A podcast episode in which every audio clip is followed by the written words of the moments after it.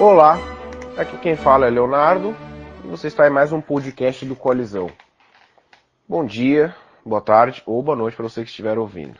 O nosso tema de hoje é o Conta Pra Mim, o programa de literacia familiar lançado pelo MEC, né, lançado aí pelo, cabeceado pelo Abraham Ventraub e o Carlos Nadalim, que é o secretário de alfabetização, e toda a equipe deles, né, que estudaram a fundo sobre alfabetização para elaborar este projeto muito bom. Tá? Pois bem, a guisa de introdução, vamos dizer assim, a gente tem que ter duas grandes balizas tá, em mente para entender é, o pano de fundo tá, de que emerge, né, para resolver quais problemas esse programa surge. O primeiro né, é a questão das desigualdades sociais e econômicas, tá bom? Problema da criminalidade, da marginalidade, da delinquência, etc. Mas a gente vai entender direitinho como é que, como é que funciona né, é, a resolução desses problemas através de um investimento num programa como este. O segundo tá, problema, a segunda baliza, é desenvolver né, de um modo eficaz, de um modo que funciona, as habilidades de ler e escrever corretamente. Esse também é um outro problema que no, no Brasil que é, é bem problema bem nosso e que esse programa surge para resolver. Pois bem, um outro elemento dessa nossa introdução pra, e para quem lê o, o, Política Nacional de Alfabetização, né, o caderno da PNA, vai ver lá bastante, e tanto no, no, no também na, na, na CONAB, né, Conferência Nacional de Alfabetização Baseada em Evidência, ver bastante o, o, o, o MEC bater nessa tecla. Né, o Ventralb, o Nadalin e os outros membros, né?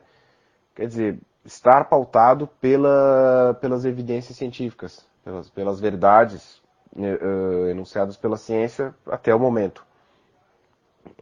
Que, presta atenção, né, a gente vai voltar um pouco no tempo, que lá atrás, né, o Skinner, né, o grande psicólogo, ele já falava isso se não me engano no livro dele Walden 2, que os debates sobre políticas públicas eh, eles deveriam ser pautados pelas descobertas né, científicas, claro, mas principalmente, né, e, e de qual ciência ele estava falando, as ciências que estudam o comportamento humano.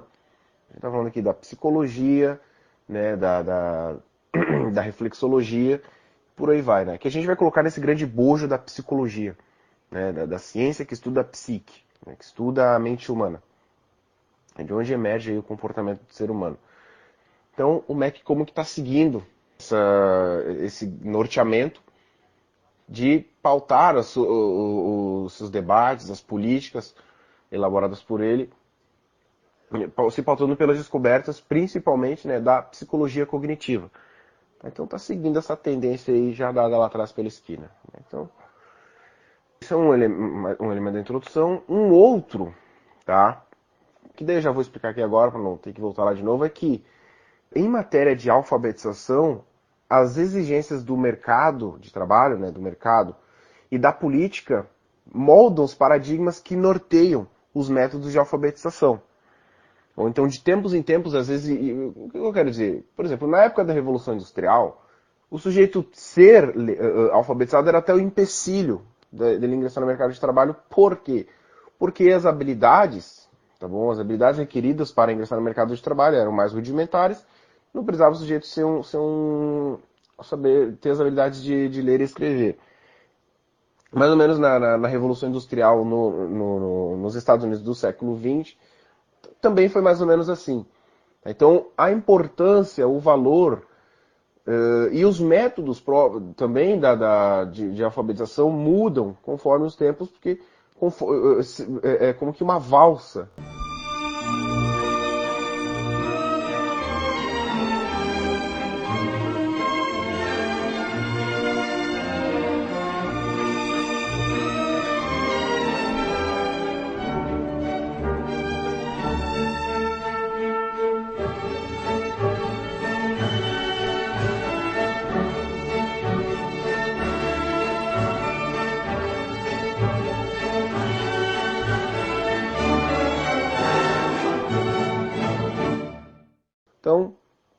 Conforme muda a valsa, a música do mercado de trabalho e da política, tá bom, vai mudar a forma como, vamos dizer assim, os métodos de alfabetização vão, vão, vão coreografar nesta dança.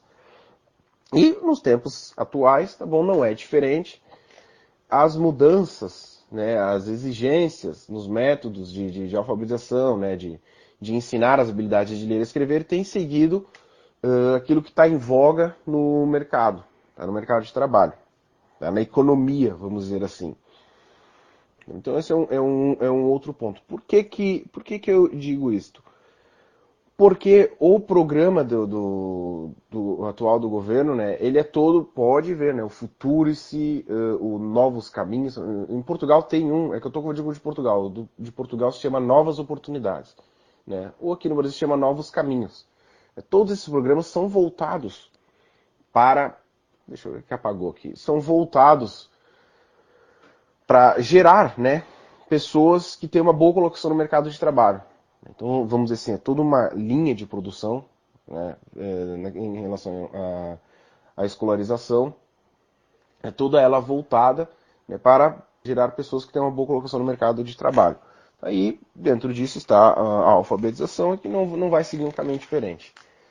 Pois bem, existem dois grandes, vamos dizer assim, argumentos, duas grandes justificativas né, fundament, que, que, o, que o MEC fundamenta para para, que, para implantar essas várias reformas que a gente tem implantado, tá? mas mais especificamente a que a gente está tratando aqui, que é da, da literacia familiar, né? o programa Conta para mim.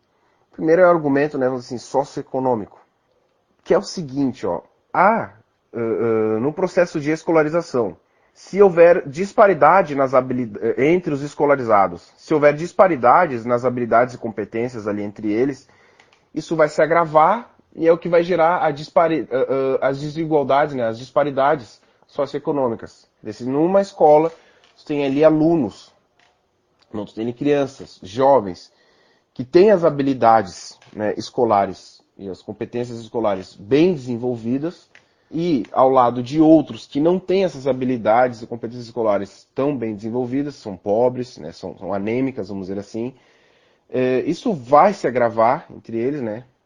E, e, isso que vai gerar, então, que um vai, uns vão ter boa colocação no mercado de trabalho e outros nem tanto. Não terão uma, não, não, não terão uma vida uh, financeira né, e social próspera. Então, esse, esse investimento né, uh, aqui do, do, do, do, do Conta para mim, do Literacia Familiar, tá, segue aqui que entra né, Prêmio Nobel de Economia, o James Heckman, tá, que foi citado pelo próprio, foi citado pelo Abraham Ventral em, em entrevistas, e, e é citado também na introdução do, do manual Conta para mim. Que é a curva de Heckman diz o seguinte, que os investimentos em primeira infância são os que trazem os melhores retornos econômicos, né, da, dali, da infância em diante, para o futuro. E que as, e ele fez os cálculos, né, as intervenções tá, que tu faz na adolescência ou na fase adulta para tentar justamente diminuir essas disparidades de competências e habilidades são mais caras, são mais onerosas e trazem menos retorno. Agora, tu investir na primeira infância, tá, custa bem menos e traz bem mais retornos e retornos duradouros, que, né, que permanecem mesmo. Às vezes tu faz uma intervenção, tu investe no adolescente, mas uh, uh, as habilidades que ele, que ele adquiriu não duram muito, né, se esvaem, se esvaem dele. Então, a primeira coisa que esse investimento em primeira infância faz é prepara, né, porque ele é voltado para crianças em idade pré-escolar, ele prepara a criança para o processo de escolarização.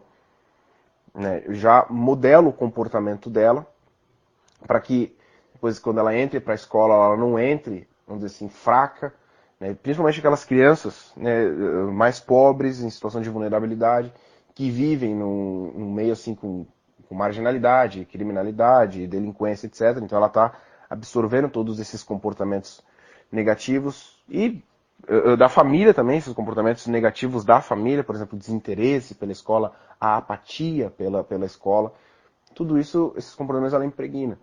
Então esses investimentos em primeira infância visam tirar dela, ou evitar que ela venha a absorver esses comportamentos e, ao contrário, desenvolver comportamentos que torne a receptiva para a escola, e depois quando ela entre para a escola ela não seja, não tenha repulsa, apatia por aquilo, e que daí, né, no primeiro, segundo, terceira série, o professor possa uh, trabalhar nela e desenvolver nela as habilidades e competências próprias, né, que depois, conforme ela avançar na escola e depois para o ensino médio e ensino superior, esse comportamento vai ajudar ela muito a conseguir uma boa colocação no mercado de trabalho. Depois que ela terminar o processo todo de, de escolarização, né, e ter uma boa colocação no mercado de trabalho. Por que a ênfase é no comportamento? Porque os próprios estudos do Heckman eh, mostram que, e ele fala isso, isso, com base em dois outros economistas, né, o Bowles e Gintes, eh, Samuel Bowles e... Esqueci o primeiro nome do Gintes. Que o mercado de trabalho, os empregadores, os empresários, entre as... Aí que tá, né, o Heckman eh, separa em habilidades cognitivas e não cognitivas. Né? As cognitivas são de tipo inteligência, as não cognitivas as de comportamento, postura o mercado de trabalho prefere, ele tem preferência para quem tem as habilidades não cognitivas melhor desenvolvidas. Quer dizer, o sujeito tem um bom comportamento, ele não, ele é assíduo, pontual, tá bom? Ele respeita a hierarquia, sabe quem manda, sabe quem são seus subordinados e assim vai. Porque às vezes tu pode ter um sujeito, isso é um exemplo, né? A gente tem um sujeito muito inteligente, muito inteligente, mas ele é rebelde. Né? Às vezes chega atrasado, às vezes falta, é rebelde com, com as autoridades, né, com o seu gerente, com o seu superior. Então ele é muito ele sabe fazer muito bem aquela função, mas tem, tem, esse problema de adequação, de saber se comportar bem em grupo na empresa, né. Passo que o outro até pode não ser muito inteligente naquela, naquele ofício, mas tem um bom comportamento. Sabe obedecer, sabe, sabe ser obedecido e assim vai. Então o mercado de trabalho dá, procura gente assim, desse tipo, né. Tem as habilidades não cognitivas melhor desenvolvidas. Hegman deixa bem claro que o equilíbrio, né, que a, o, o, assim, o, ideal perfeito de né, está num equilíbrio, num cruzamento que se dá entre as habilidades cognitivas e não cognitivas, tem um cruzamento entre elas que é o ideal, é o perfeito. Isso é só um, um parênteses aqui. e aí que tá. O, sobre o desenvolvimento dessas habilidades, né? Os estudos, os experimentos sociais, né, feitos pelo Heckman e as, e as equipes dele, isso já desde a década de 70, 80. É, principalmente no, no, na pré-escola Perry, né, que foi muito famoso esse experimento, né, que foi de pegar um grupo de 120 e poucos alunos, né, 58 fizeram a pré-escola, quer dizer, do zero até os seis anos tiveram atividades na pré-escola, outro grupo não. E aí foi o grupo de controle né, e o grupo cobaia. As crianças da, da, da pré, que fizeram a pré-escola Perry, né? Se comprovou que depois, quando entraram para a escola, estavam mais dóceis à escola, né? Não estavam com repulsa, com apatia. Então foi bem mais, foi bem mais fácil para a escola né, operar nela aquela, aquelas mudanças de comportamento que são boas para que depois ela tenha uma boa colocação no mercado de trabalho. Tá? Também se viu que uh, essas crianças, né, justamente porque se tornaram mais com uma, uma recepção mais positiva em relação à escola, tá? não se envolveram depois na adolescência, né? ou seja, ainda estavam no processo de escolarização, naquelas, na, naquelas atividades imprudentes, né? como por exemplo drogas, gravidez na adolescência, é, atividades de marginal, assim, essas coisas, né? E na entrada da, da, da, na entrada da fase adulta da vida também, se mantiveram longe desse tipo de atividade. E aos 40 anos se viu né, que elas já tinham uma boa colocação no mercado de trabalho. Então esse grande, né, chamado estudo longitudinal, acompanhou que esse investimento em primeira infância tira da criança comportamentos negativos que ela possa ter e incute nela comportamentos bons para que ela seja receptiva à escola e que a escola opere nelas mudanças de comportamento e uh, comportamentos estes que são que, que, que trarão ela né, uma boa colocação no mercado de trabalho. Então esse foi o grande resumo, esse montado de estudo deixou isso bem claro. Então é um ótimo, uma ótima ferramenta, um ótimo instrumento para que, vamos dizer assim, tu equalize uh, uh, os comporta o comportamento da, das crianças né, em idade pré-escolar e depois na idade escolar, para que não haja aquela disparidade das habilidades e competências né, que gera a, a, a disparidade econômica e social então, mas tu tem que começar ali, na primeira infância. Porque ali, os estudos Heckman deixaram claro, né? Em matéria de, de QI, de inteligência, as intervenções feitas aí não duram muito. Né? As intervenções feitas para aumentar o QI ou a inteligência da criança não duram muito. mas as intervenções feitas para modelagem do comportamento, a essas perduram para a vida toda. E é por isso que vale a pena intervir no, no, no, esse investimento em primeira infância. Por causa dos retornos que ele dá são mais duráveis, são mais perenes.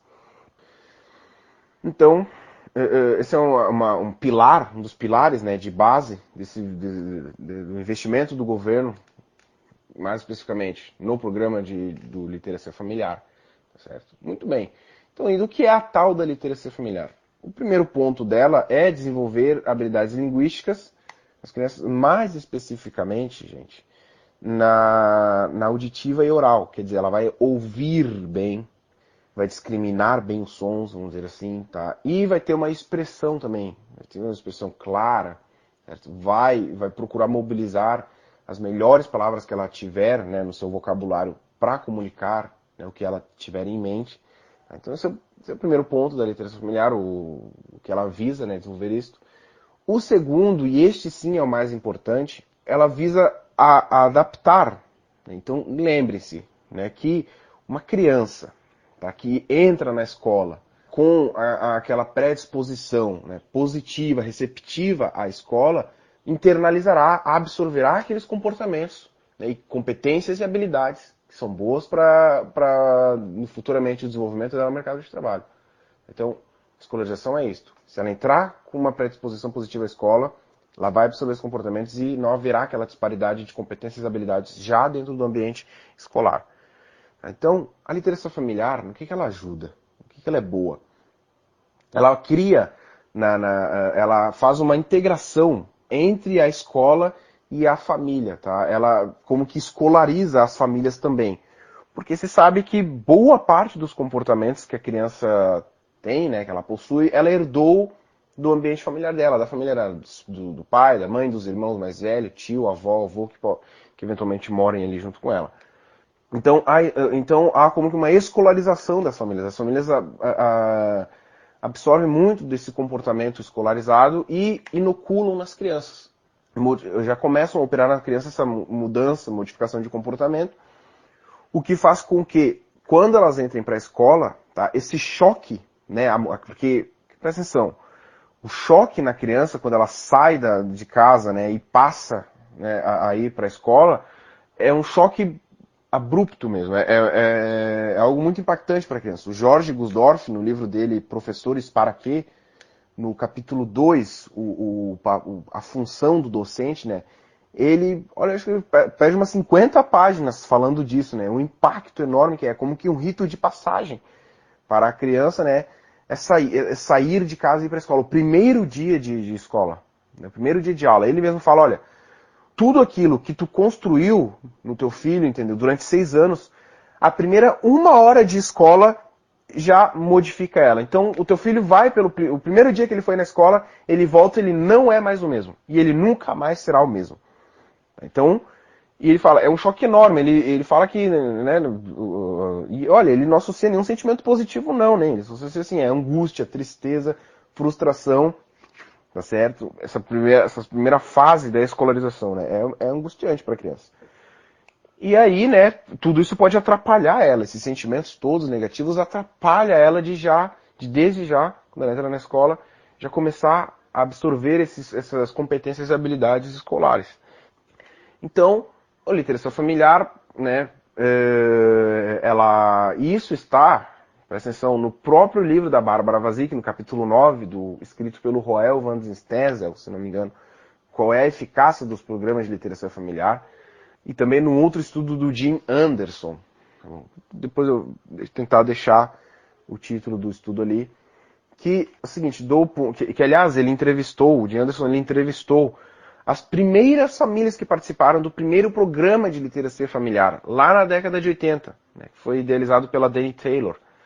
Então, 20 anos depois, né, do, do primeiro programa, ele entrevistou essas famílias para ver, né, o, né, e, ou seja, foi um lapso de tempo enorme, né, então o que tinha que estar tá na memória estava, né, e o que tinha que, o que foi esquecido foi.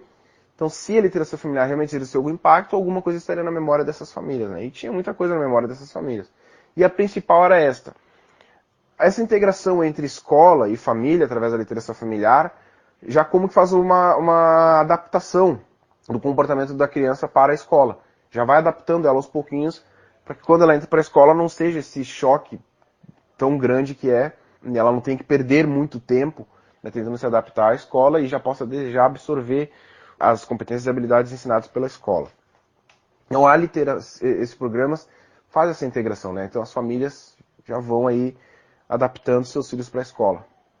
Tá? Então, é, essa é a tônica do, do, do, programa, né? Por quê? Porque o próprio estudo do Roel Van Stenz deixa claro que as habilidades desenvolvidas pela literacia familiar né, são pouco significativas, né, do ponto de vista cognitivo. Mas do ponto de vista da integração, ah, isso é muito significativo. Então tá, então mais ou menos é a, a literacia familiar, esses dois pontos aí, né? Adaptação, uma pré-adaptação, a escolarização e o desenvolvimento das, da, daquela, das habilidades linguísticas, né, chamada literacia emergente, vamos dizer assim, né? Uh, ouvir e falar. Né? Então, desenvolver esses, esses dois pontos aí. Muito bem, as justificativas, que é onde entra o programa do Nadalim. Muito bem, a gente tem que ter em vista que todos os programas de literacia familiar, tá, que foram implantados em diferentes locais, cada um deles foi desenhado para resolver especificamente o problema daquele local. Eu vou dar só um exemplo, só um exemplo, tá bom? Que é o de, acho que é distrito que chama, né, lá em Portugal, de Matozinhos, né, que fica em Portugal. Qual era o problema lá? A escolarização uh, obrigatória, tá? Em Portugal ela existe desde 1980, então é uma coisa bem nova, bem recente.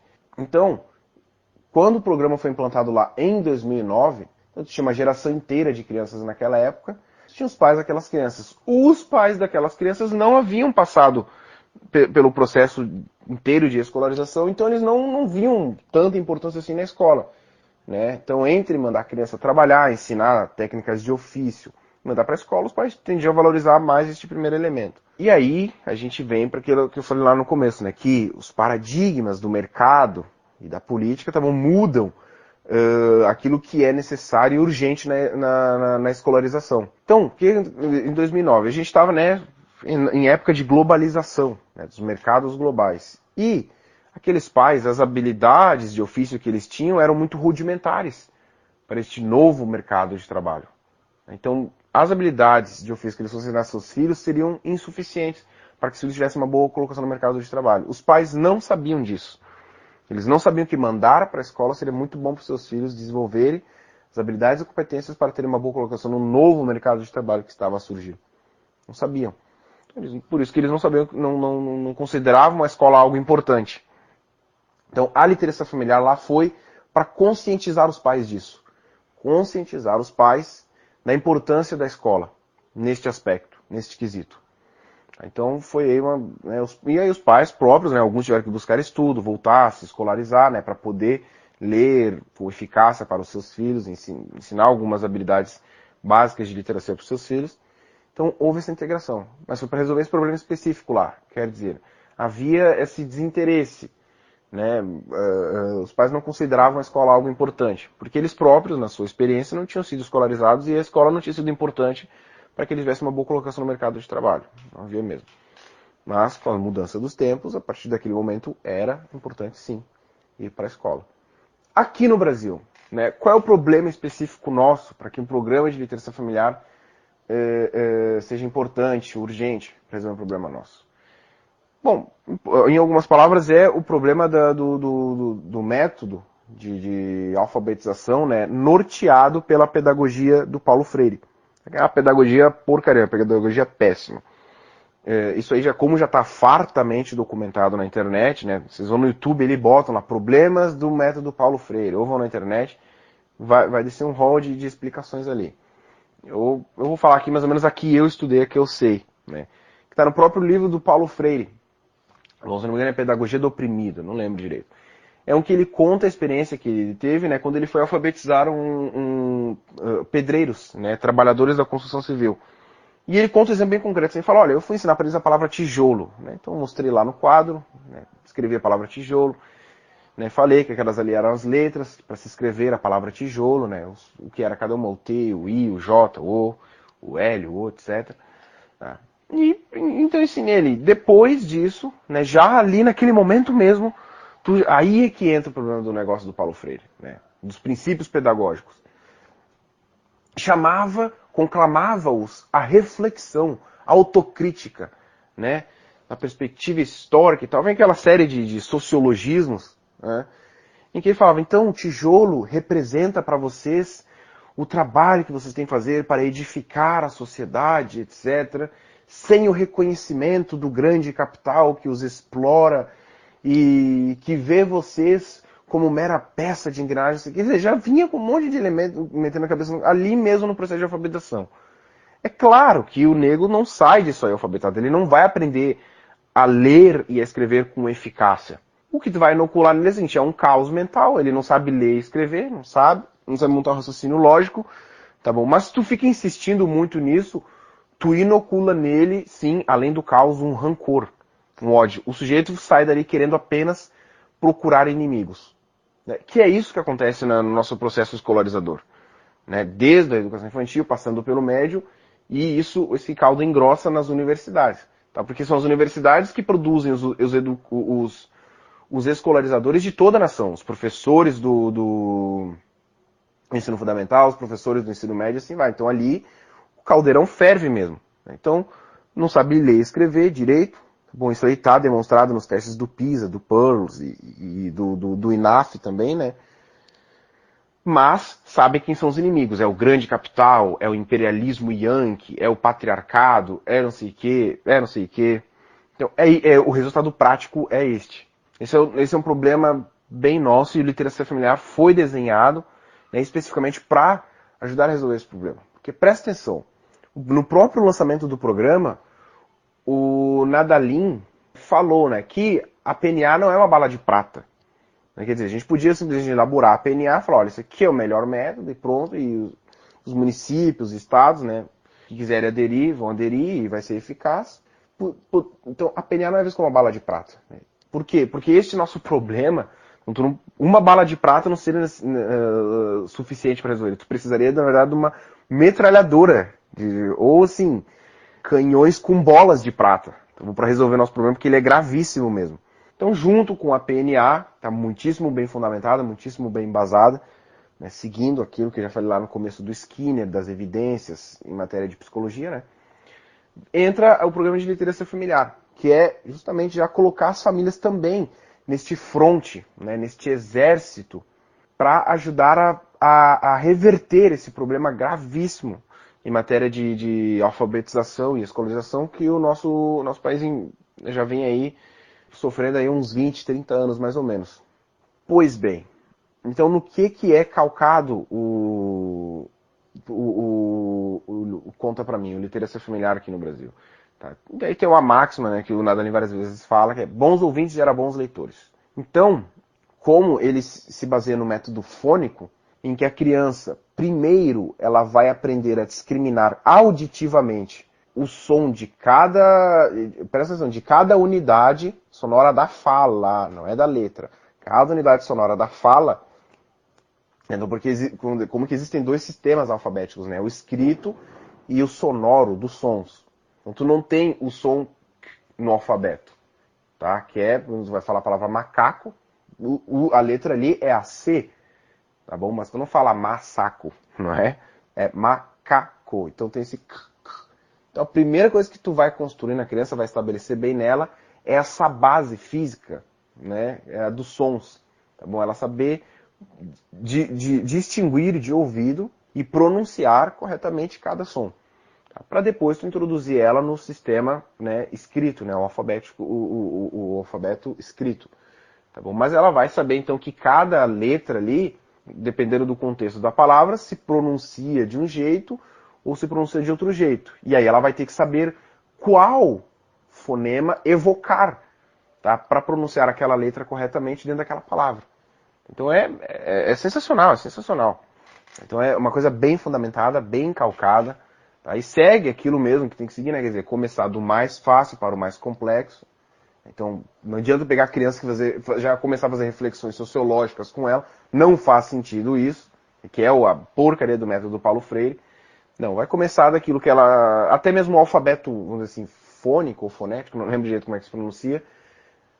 Uh, a ordem que ele segue né, é mais ou menos a ordem da, de, do mais fácil para o mais difícil. Quer dizer, tem certas letras que a criança já naturalmente sabe, certas, certos fonemas que ela já sabe pronunciar. Quer dizer, A, A, já é, já é natural já. Até quando ela chora é A que sai, né? Então são vogais, depois vai para aquelas, uh, aquelas consoantes mais difíceis, dígrafos, e assim vai. Então é, é, é uma pedagogia realmente que pega né, a criança desde o ponto em que ela está e leva para aquele ponto né, onde ela vai, vai ter as competências e as habilidades necessárias para, para ingressar depois na escola.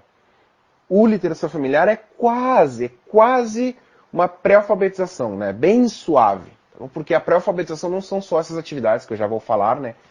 Aqui do Conta para mim, tá? A pré-alfabetização envolve uma, sé uma série de atividades, muito mais atividades mesmo. Mas já prepara a criança pelo menos no desenvolvimento, né, oral, né? Da linguística, né? Então saber ouvir bem e falar bem. Então, como o, o, o Conta para mim, né, já está assim, eu considero, né, exaustivamente explicado tanto no manual disponibilizado no site do PNA, quanto nos vídeos publicados né, no canal do, do, do, do, do MEC, tá bom? Eu só quis explicar mais essa questão do fundamento. Qual é o fundamento? Sempre né, ressaltado pelo, pelo, pelo, pelo Ventralb e pelo Nadalini, é baseado nas verdades da ciência tal como estabelecida até o momento, tá? as, as evidências científicas. Então, qual é o fundamento disso? Do que, do que, que se trata?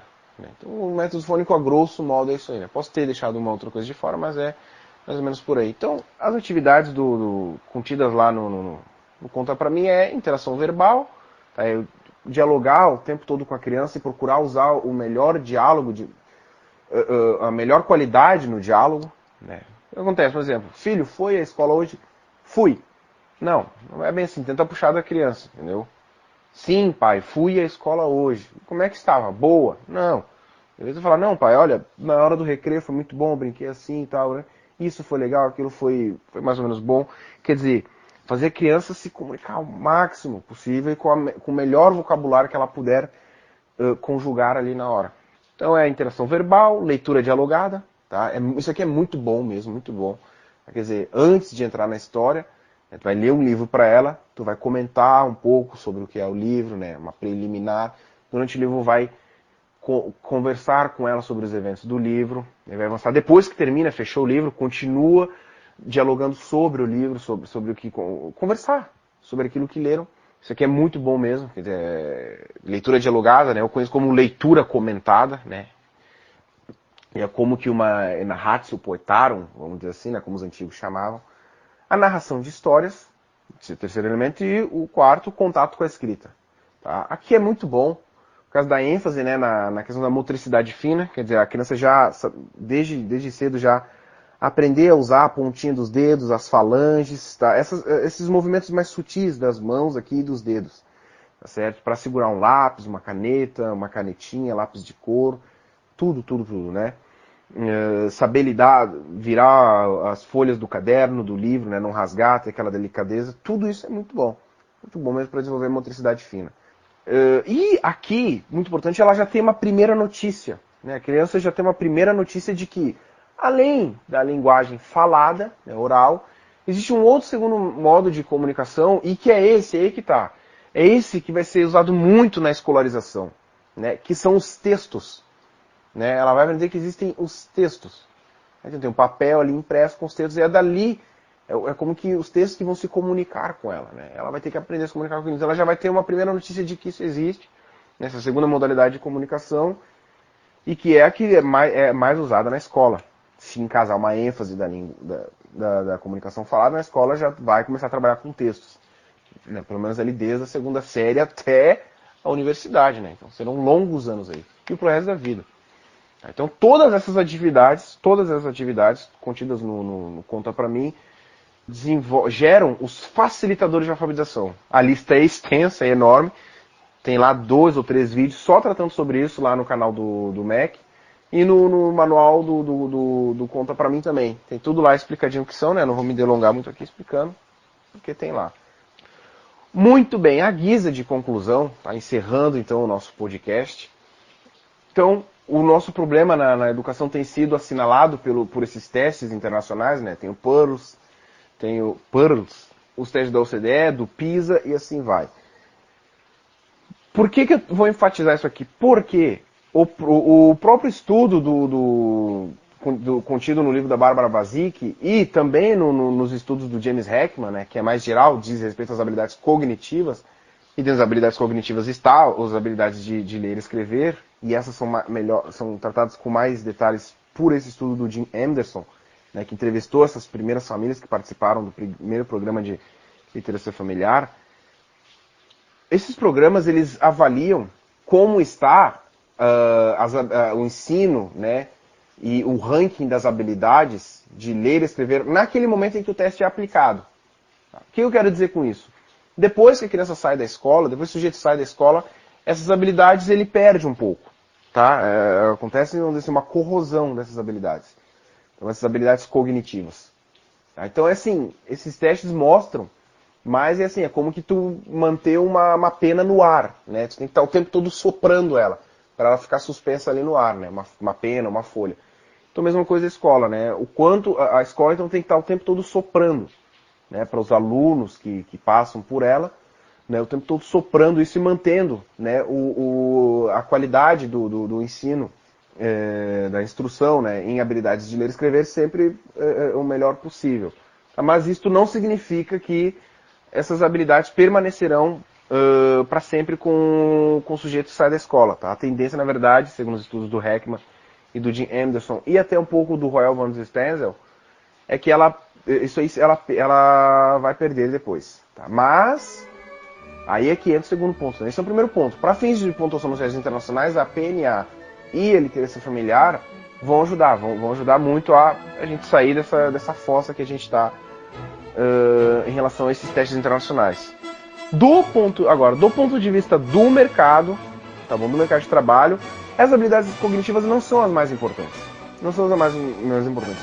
O importante mesmo é a modelagem comportamental incutida nas crianças, né, e que depois viram aí bons empregados, viram se tornam pessoas que têm uma boa colocação no mercado de trabalho.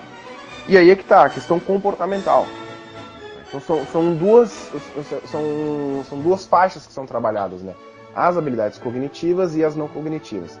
As cognitivas tendem a se perder depois, tá? Então não são muito importantes. Agora, as não cognitivas, as comportamentais, essas são as mais importantes. E aí a literacia familiar através da sua integração entre família e escola e adaptação da criança para a escolarização. Aí depois a escolarização para gerar um comportamento que é considerado de sucesso para o mercado de trabalho depois. Nesse ponto aí, né, vai ser muito bom esses programas também, porque vão ampliar, né, seguindo aquela tendência da nossa Constituição Federal, né, de ampliar o acesso à escola, né, de ampliar o processo de escolarização da, da, da sociedade. Então, nesse aspecto aí vai ser muito bom, muito bom mesmo, né, do ponto de vista do, do, mercado de trabalho. E é isso, segundo os, os próprios estudos do Heckman. Então, se não tinha mais nada aqui na. Eu estou com uma colinha aqui, né? Não tinha mais nada para tratar. É, era isso mesmo. E muito obrigado por, por me ouvirem, tá certo? E até a próxima. Fiquem com Deus.